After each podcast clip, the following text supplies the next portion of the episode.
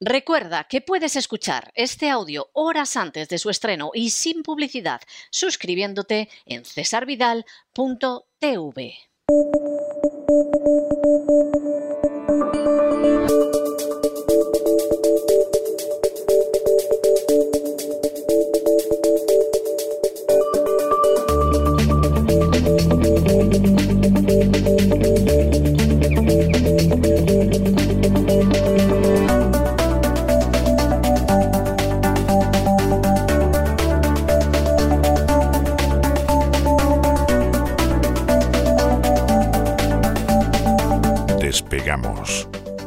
Lorenzo Ramírez.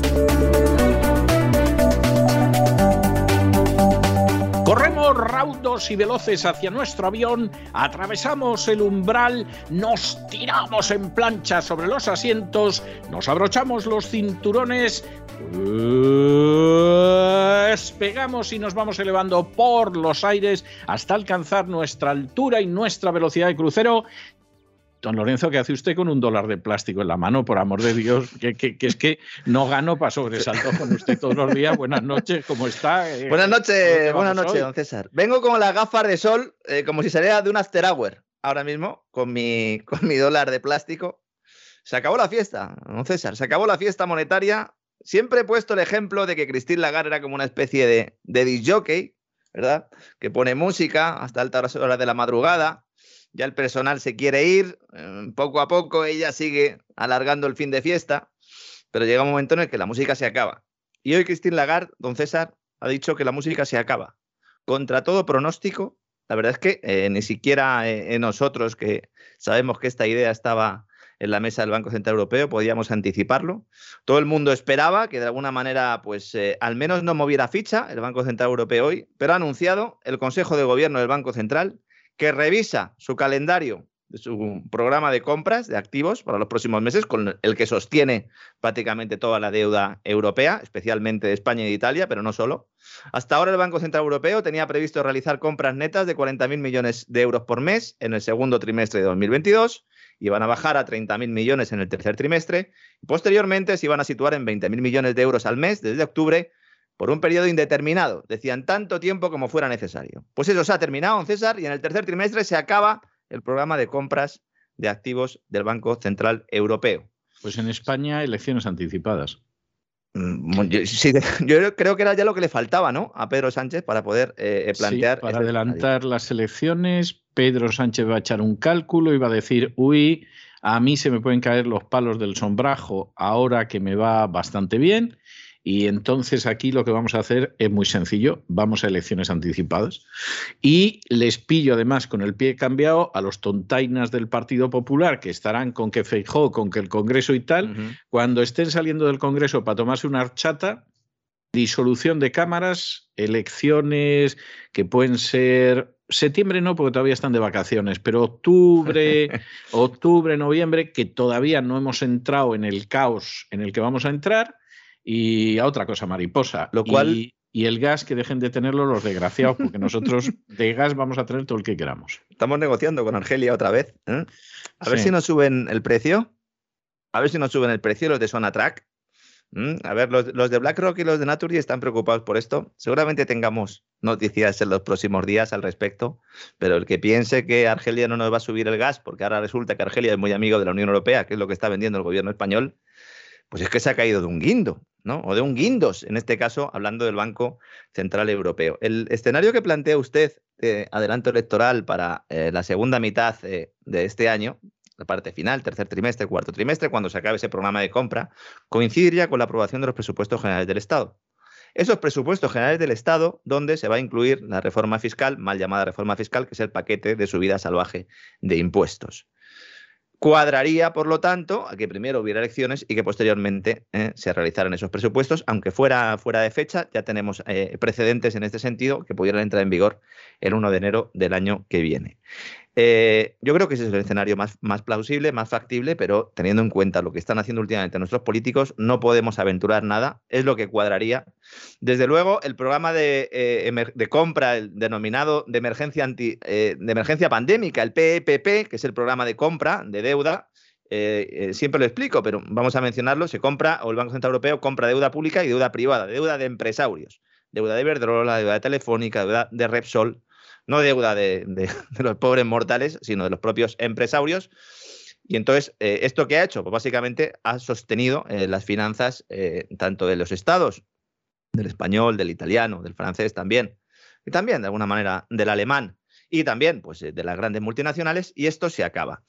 Se iba a acabar en marzo, de esto no había ninguna novedad, pero luego después iba a ser sustituido por el antiguo plan de compra de Mario Draghi, bombero pirómano, el programa de adquisición de activos que se puso en marcha pues, eh, después de la última crisis financiera, un programa de rescate que se ha mantenido durante todo este ciclo económico para que la gente se dé cuenta hasta qué punto esto era un tema estructural, no coyuntural como nos estaban vendiendo.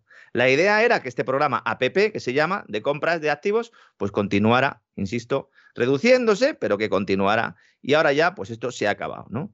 Se abre la puerta además a que después de que terminen esas compras netas, ya en el tercer trimestre, se proceda a la subida de tipos de interés. Es decir, no solo no da marcha atrás el Banco Central Europeo, sino que dice que va a subir los tipos de interés no dice cuándo, evidentemente, pero eh, este año eh, prácticamente seguro, a día de hoy, es lo que está descontando el mercado. Hay cuatro reuniones entre el tercer y el cuarto trimestre del Banco, del Banco Central Europeo, el Consejo de Gobierno.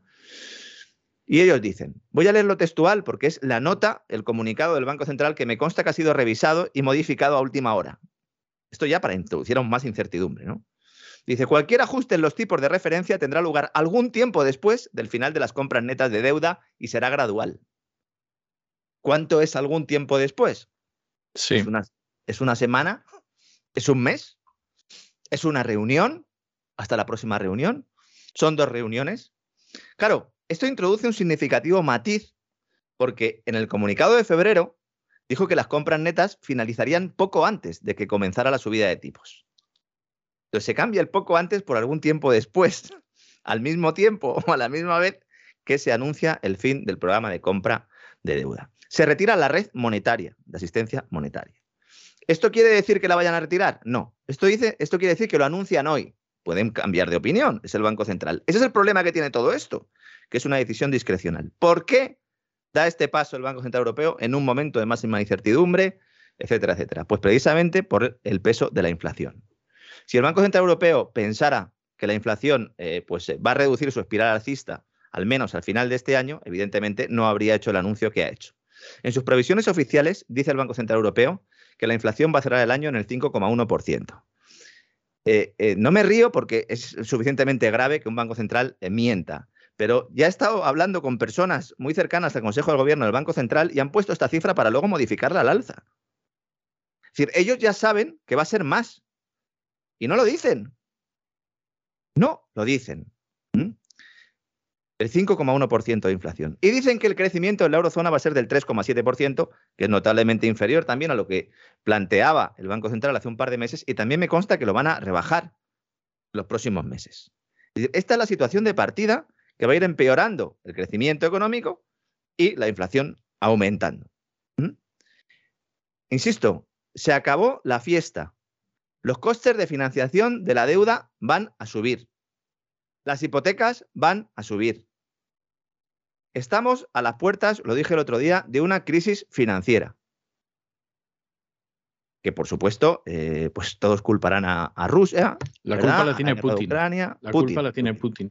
Usted sabe que había una película francesa muy graciosa de que la protagonista es una niña pequeña. Yo creo que nunca se estrenó en España, pero la protagonista es una niña pequeña que los padres son activistas de izquierdas, nunca están con ella, nunca juegan con ella, etcétera, y continuamente es la época de la Revolución cubana y no paran de hablar de Fidel Castro.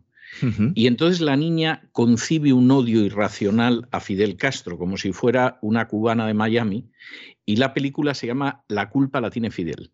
Porque ya cualquier cosa que le pasa a la niña, la niña inmediatamente llega a la conclusión de que la culpa la tiene que tener Fidel Castro. Bueno, pues, pues aquí hemos llegado a la misma historia. O sea, ahora mismo la culpa la tiene sin ningún género de dudas Putin. Cualquier cosa que pase, le cargamos el muerto a Putin y arreando que es gerundio.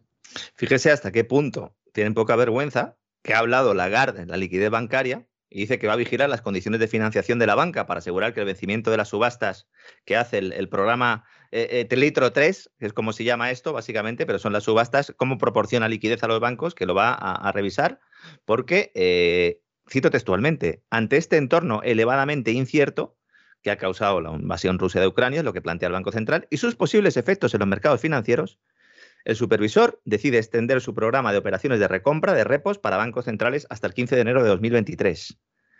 Lo que nos está diciendo el Banco Central Europeo es que vienen curvas, pero es que ya venían antes, ya han estado mintiendo como bellacos, ya han aprovechado.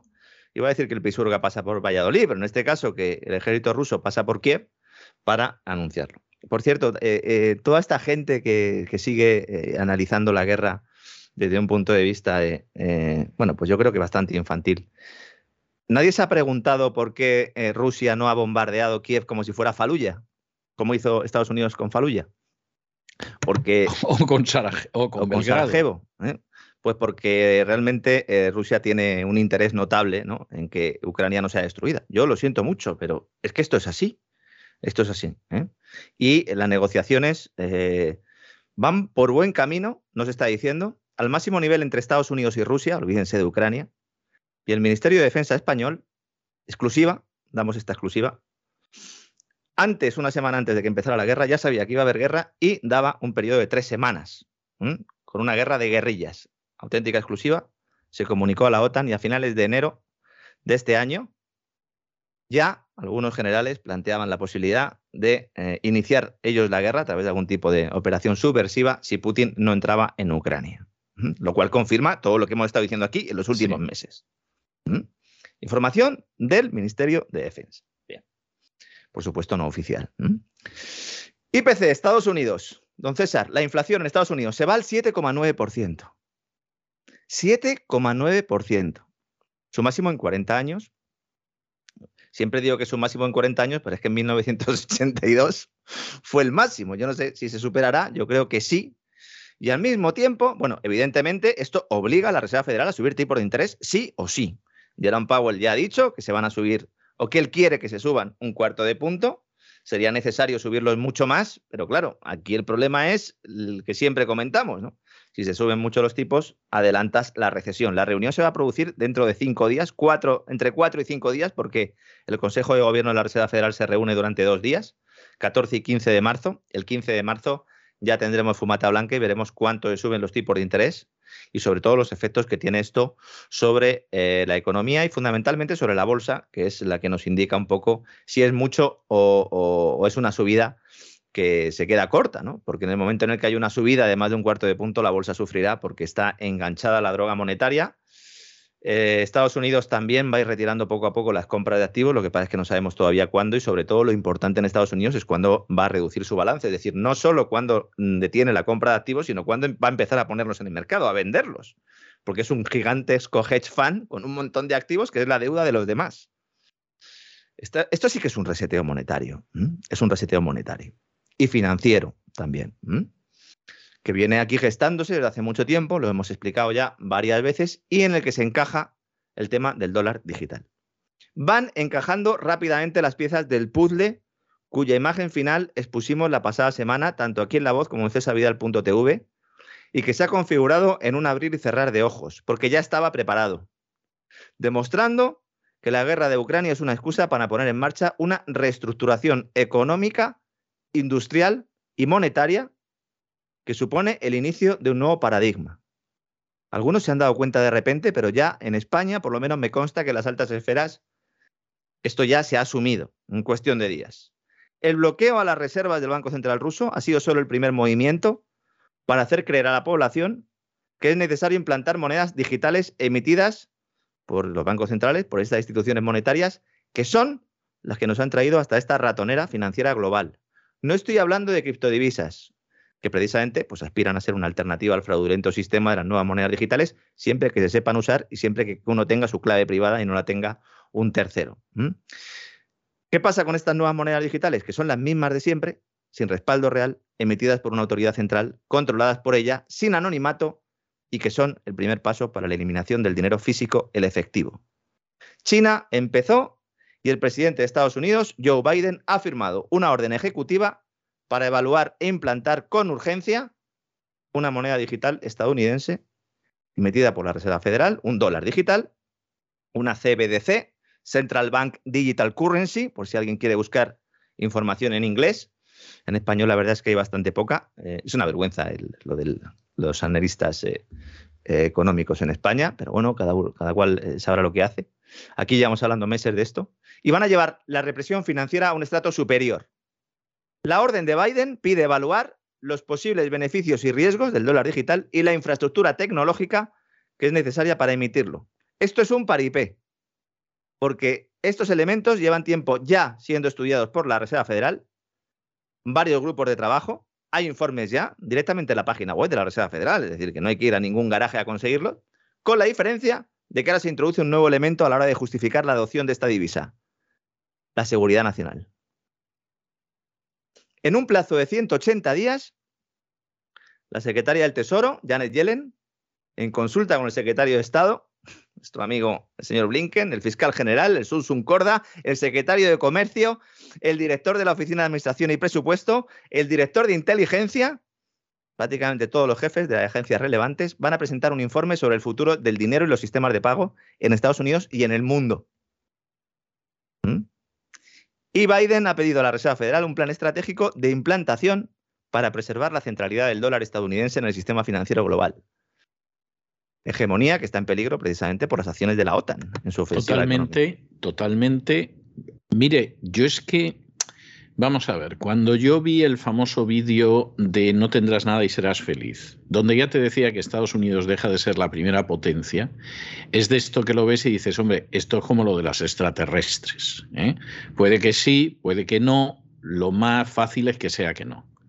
Pero con lo que está pasando en las últimas semanas, es que yo no sé si van a tener que esperar al 2030, ¿eh? porque como se carguen el dólar, se acabó el carbón. Sí, sí, sí, sí, efectivamente. Lo que pasa es que a lo mejor el movimiento es que parezca que hay una amenaza, eh, bueno, no, que parezca no, que haya una amenaza contra el dólar generada por la propia OTAN, con el beneplácito, por supuesto, del Pentágono, para así poder introducir ese dólar digital, ese caballo de Troya. Porque lo hemos comentado muchas veces, como en el caso del proyecto por el nuevo siglo americano y el atentado terrorista de las Torres Gemelas, donde se planteaba que hacía falta un Pearl Harbor, en la pandemia, Anthony Fauci, director de los Institutos Nacionales de Salud de Estados Unidos, financiador del laboratorio de Wuhan, y bueno, todos ya nuestros amigos saben su responsabilidad en toda la pandemia covidiana, decía que también hacía falta un evento, ¿no? Un evento para poder impulsar la tecnología de ARN mensajero en las terapias génicas eh, mal llamadas, eh, pues eso, ¿no? Esas sustancias, inoculaciones, ¿no? De las farmacéuticas.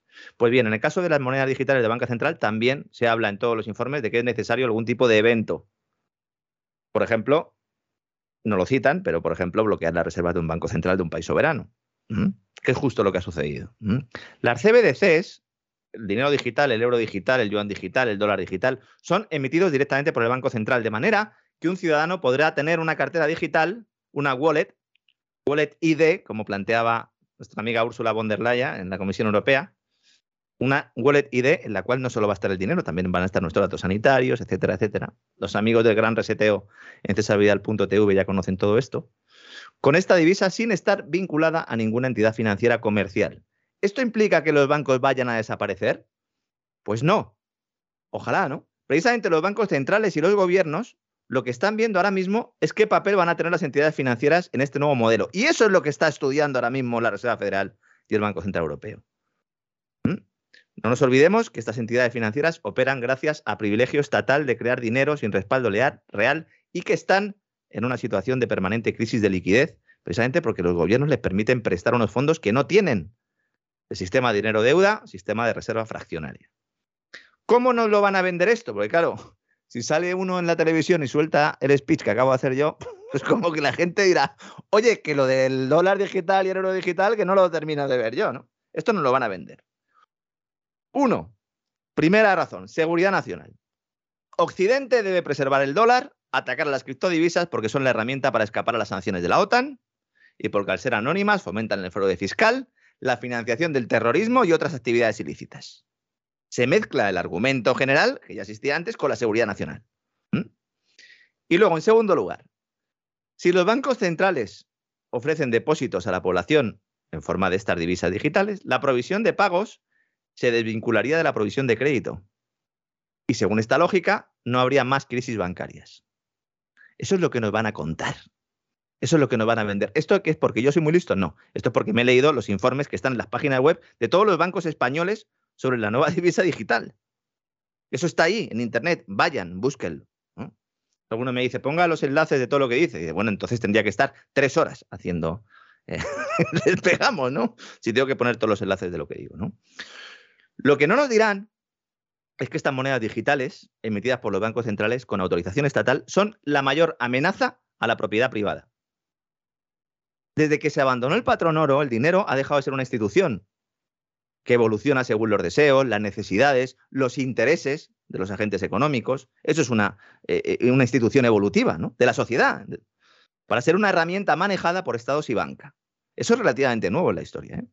La introducción de las monedas digitales gubernamentales posibilitará dos de las características que traen estas monedas y que suponen el fin de la propiedad privada. Uno, que se pueda programar el dinero. Y dos, el fin del carácter anónimo. Un dinero programable permite conferir características específicas al dinero según su destinatario, el espacio o el tiempo. Por ejemplo, si utilizas energía verde, tu dinero vale un 0,5% más. Si no utilizas energía verde, tu depósito bancario se le aplica un interés negativo del menos 0,5%.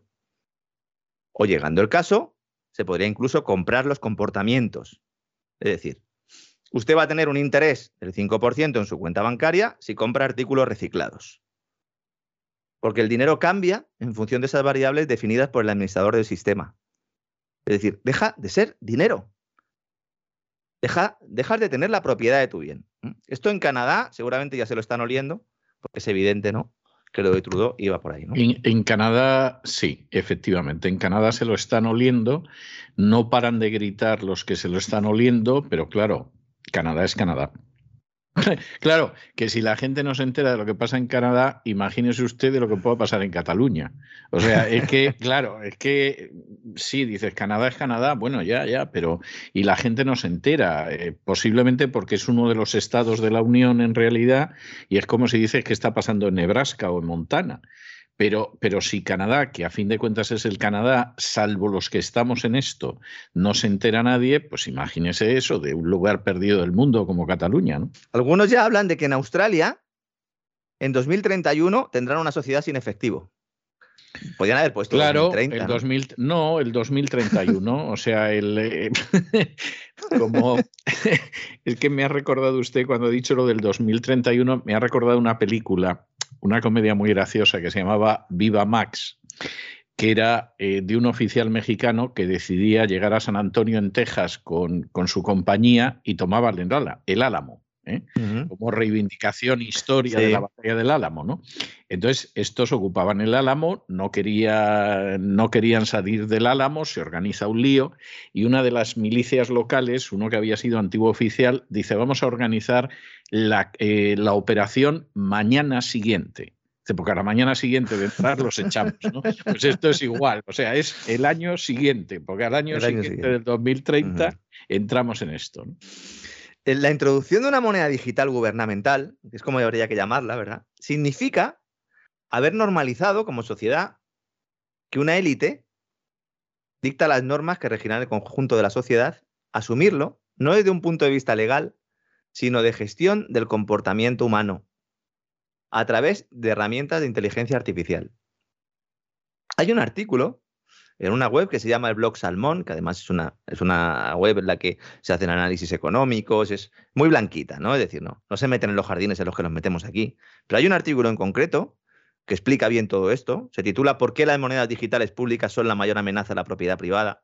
Recomiendo a todo el mundo que vaya y que lo lean, ¿eh? para que se extiendan un poco y se empapen un poco de lo que viene, por si alguien lo quiere buscar, porque es que realmente pone el dedo en la llaga. Ahí se cita unas declaraciones del director general del Banco Internacional de Pagos, el maligno y malvado eh, Banco Internacional de Pagos, el BIS, el Banco de Bancos Centrales, dueño y señor de la política monetaria global, que opera bajo la tutela del Grupo de los 30, entidades que nuestros suscriptores en cesarvidal.tv también conocen bien.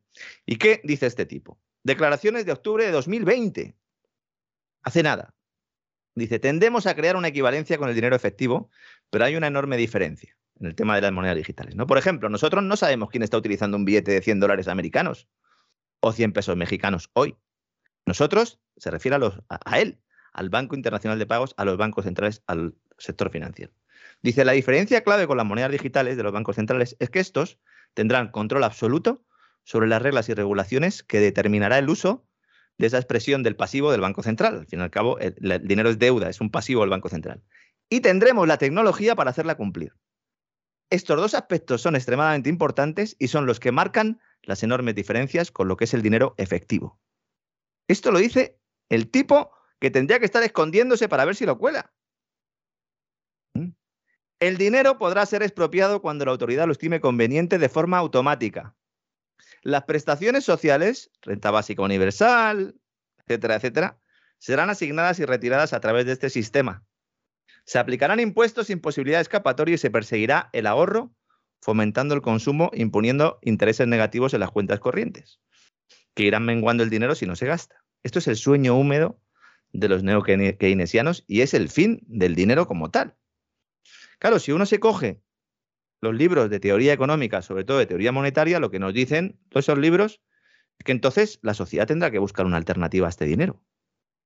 Y es ahí donde entrarían en juego las criptodivisas. No sabemos si lo van a conseguir. A largo plazo, con la teoría en la mano, no se puede imponer un dinero desde arriba. Ahora, los cadáveres que puede haber por medio, o hasta que se llegue a un sistema más sano, bueno, pues eh, yo creo que es, evidente que, van a estar ahí, ¿no? Nos van a decir que el efectivo se mantendrá. Falso. Es falso. ¿Mm? No lo van a decir. ¿Mm?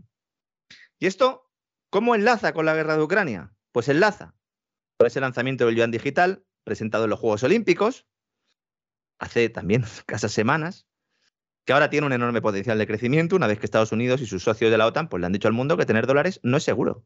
Es que lo que ha hecho la Casa Blanca y lo que ha hecho eh, Reino Unido, lo que ha hecho la OTAN, es decirle al mundo que tener dólares en reserva no es seguro, don César. Lo cual es un torpedo contra la línea de flotación de este país, ¿eh? se lo digo sinceramente. Y si los productores de hidrocarburos cambian el dólar por el yuan, por el euro, aunque sea a largo plazo, pues el petrodólar muere y con ello la gran herramienta que tiene Estados Unidos para ser potencia mundial, su divisa, ¿no? Porque la divisa es lo que le permite a Estados Unidos endeudarse prácticamente sin límite. La deuda de Estados Unidos no importa con respecto al PIB, porque tiene una máquina una entidad, una institución que se llama Reserva Federal que crea dólares y como todo el mundo quiere dólares, fuera de Estados Unidos también, pues entonces eso es lo que le sostiene, ¿no? Pero si esto cambia, cuidado porque se cae el castillo de naipes. ¿Mm? Lo explicamos el sábado pasado en el Gran Reseteo, esto es un proceso largo, pero estamos ante un cambio de paradigma. Hay varios pequeños países que ya han servido de campo de pruebas de estas monedas digitales de banca central, pero en Ucrania se ha llegado aún más lejos. Al enlazar su uso con las inoculaciones de terapias génicas contra el COVID, las conocidas popularmente como vacunas. Llevo ahí un rato intentando no decirlo, pero al final lo digo. Es que hay algoritmos persiguiéndonos para que ustedes, que están en sus casas, que están en su coche, que están tranquilamente dando un paseo, a lo mejor con el perro, y están escuchándonos a través del teléfono móvil o de cualquier otro dispositivo, no nos escuchen. ¿Mm? Hay un interés notable en que nos dejen de escuchar.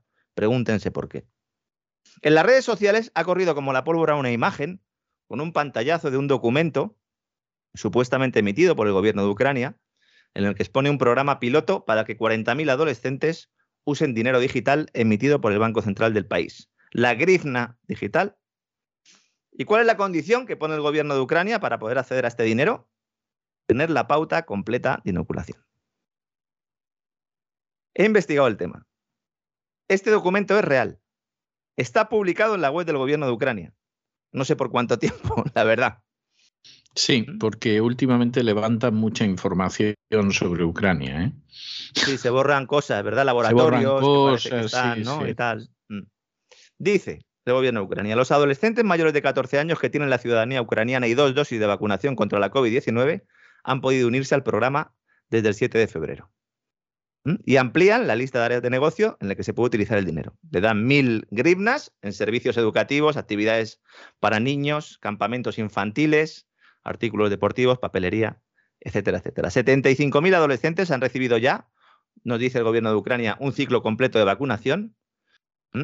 Y dice, y más de la mitad de ellos ya han registrado tarjetas Epidrigma, que sería pues, estas tarjetas de dinero digital.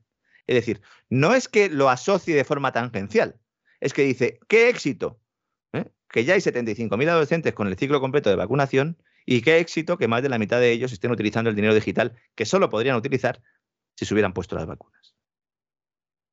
Es más, continúa el gobierno de Ucrania. Cito textualmente, la expansión del programa es un paso importante para fomentar la vacunación entre los jóvenes, así como para apoyar las áreas de negocio que más han sufrido las restricciones de la cuarentena.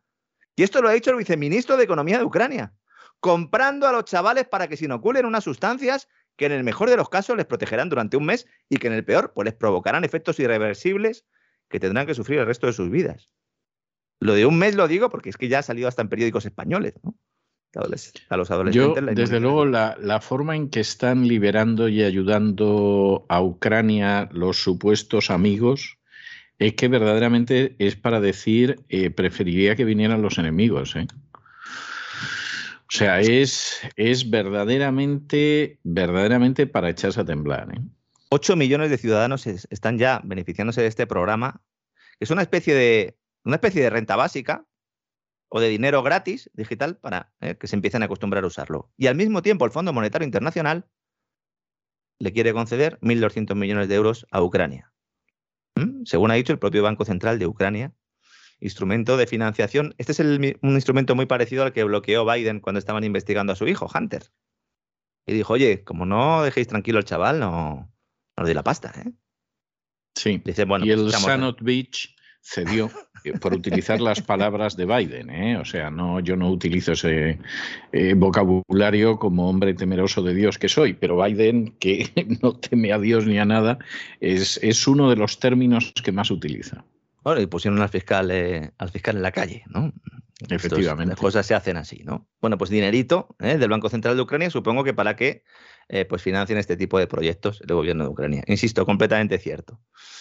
También recomiendo a todo el mundo, en esta era de las redes sociales, cuando vean algo que es un pantallazo, es decir, que no hay un enlace, pues no lo difundan sin antes comprobarlo. Y si no lo pueden comprobar, no tienen la capacidad, pues no lo difundan porque a lo mejor están trabajando para los malos.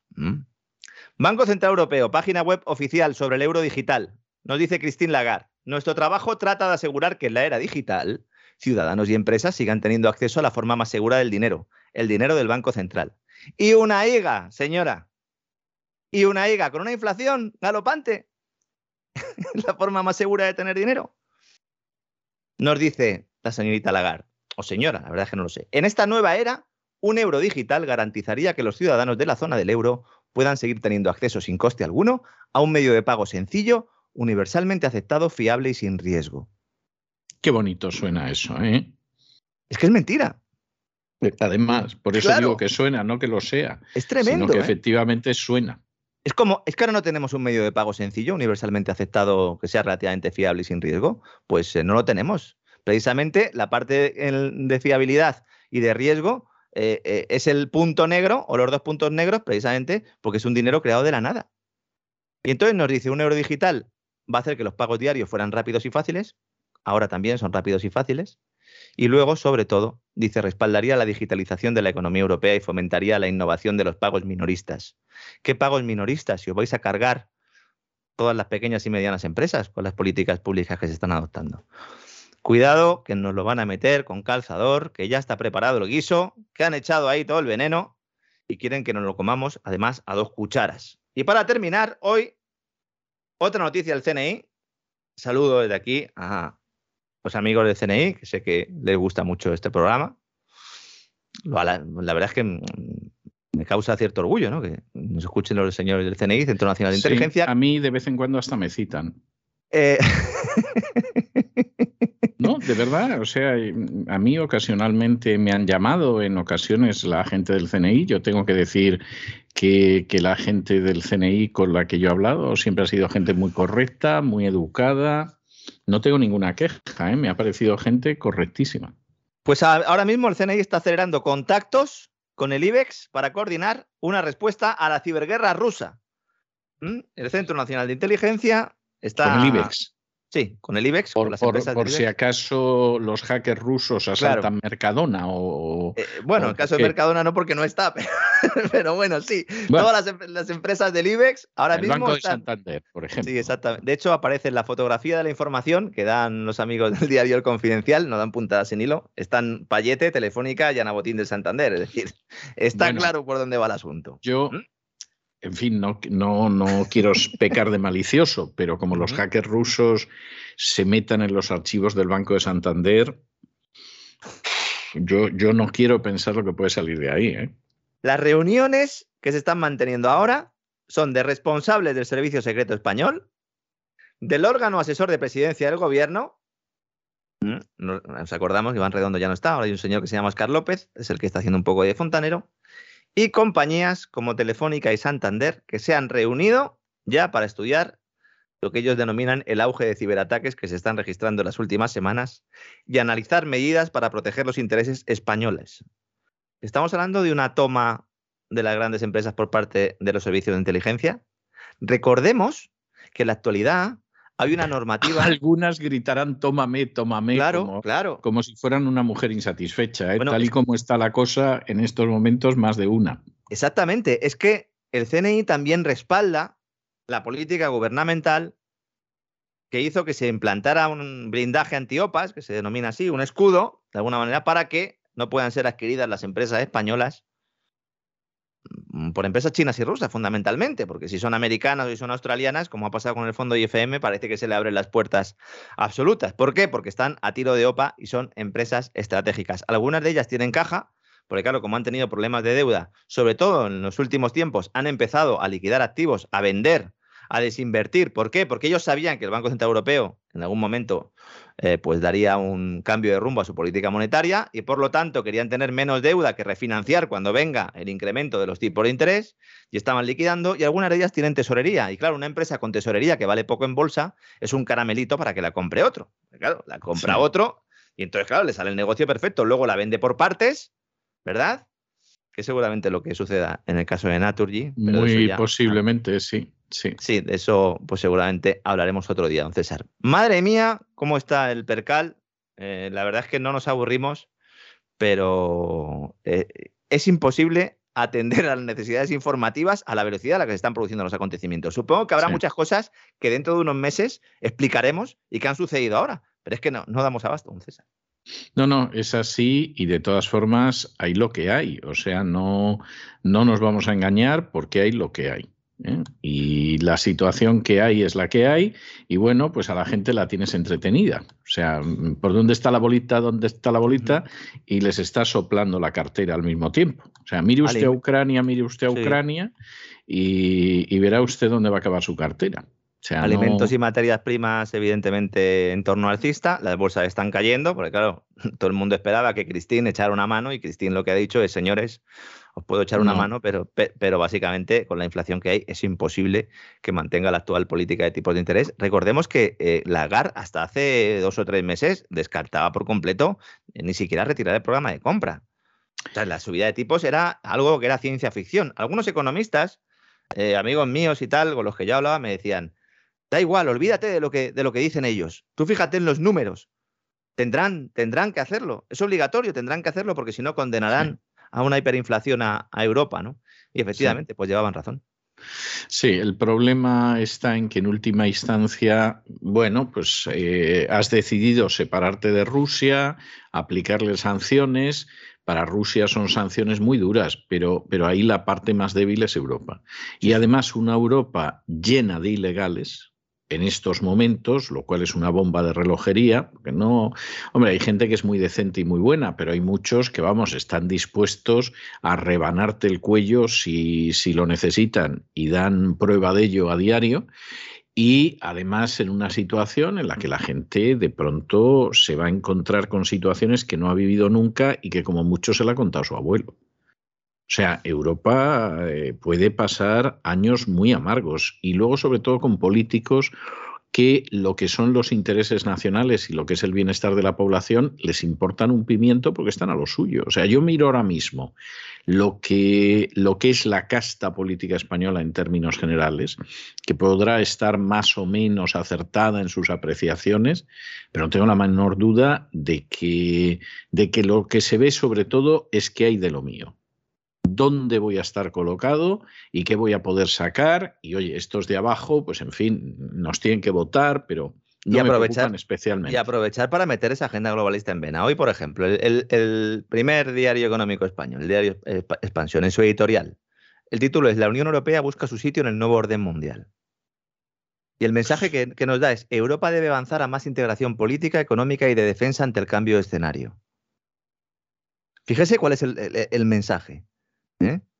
Dice, se deberán sentar las bases en el próximo Consejo Europeo informal de esta semana en Versalles. La Unión ha demostrado antes su capacidad para avanzar en las crisis, pero en esta ocasión no se trata de superar una recesión o una pandemia, sino de recolocar a Europa en un nuevo juego de equilibrios global que puede condicionar su propia supervivencia como ente supranacional.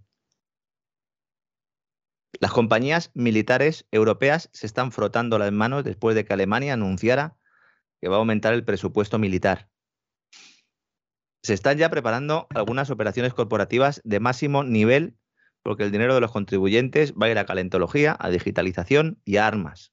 Bueno, si no cabe la menos duda de que aquí hay gente que va a hacer mucho dinero. O sea, aquí no nos vamos a engañar porque evidentemente aquí hay gente que va a hacer mucho dinero, que son las empresas energéticas y las empresas de armas, y eso, vamos, es que no tiene discusión alguna. O sea, hay gente que va a hacer mucho dinero, pero a costa de esparcir una, un empobrecimiento y una miseria que da miedo. Sí, sí. Así es, don César. Y luego la culpa la tiene Putin arreando. O sea, ya hemos mm. conseguido eh, lo que teníamos que hacer, porque el sistema se desplomaba, ya efectivamente lo podemos hacer. Eso de entrada. Y luego, aparte de que efectivamente lo podemos hacer, ya tenemos a alguien a quien cargarle el muerto. O sea, encantado, que Putin y es Rusia. Y como tenemos controlados los medios de comunicación, pues la mayoría de la gente no se va a enterar y no se va a dar cuenta y arreando con los faroles. O sea, ese, ese es el panorama en el que estamos y es el panorama que nosotros contaremos, porque como desde luego haya gente que espere que esto se lo van a contar las furcias mediáticas, que vaya echando mano de una silla cómoda para sentarse y esperar. Esa, esa, es la realidad, don Lorenzo. Nosotros seguiremos contándolo. Aquí estaremos en el avión, en el avión, aquí estaremos en el echando queroseno a precio de oro, pero echándolo.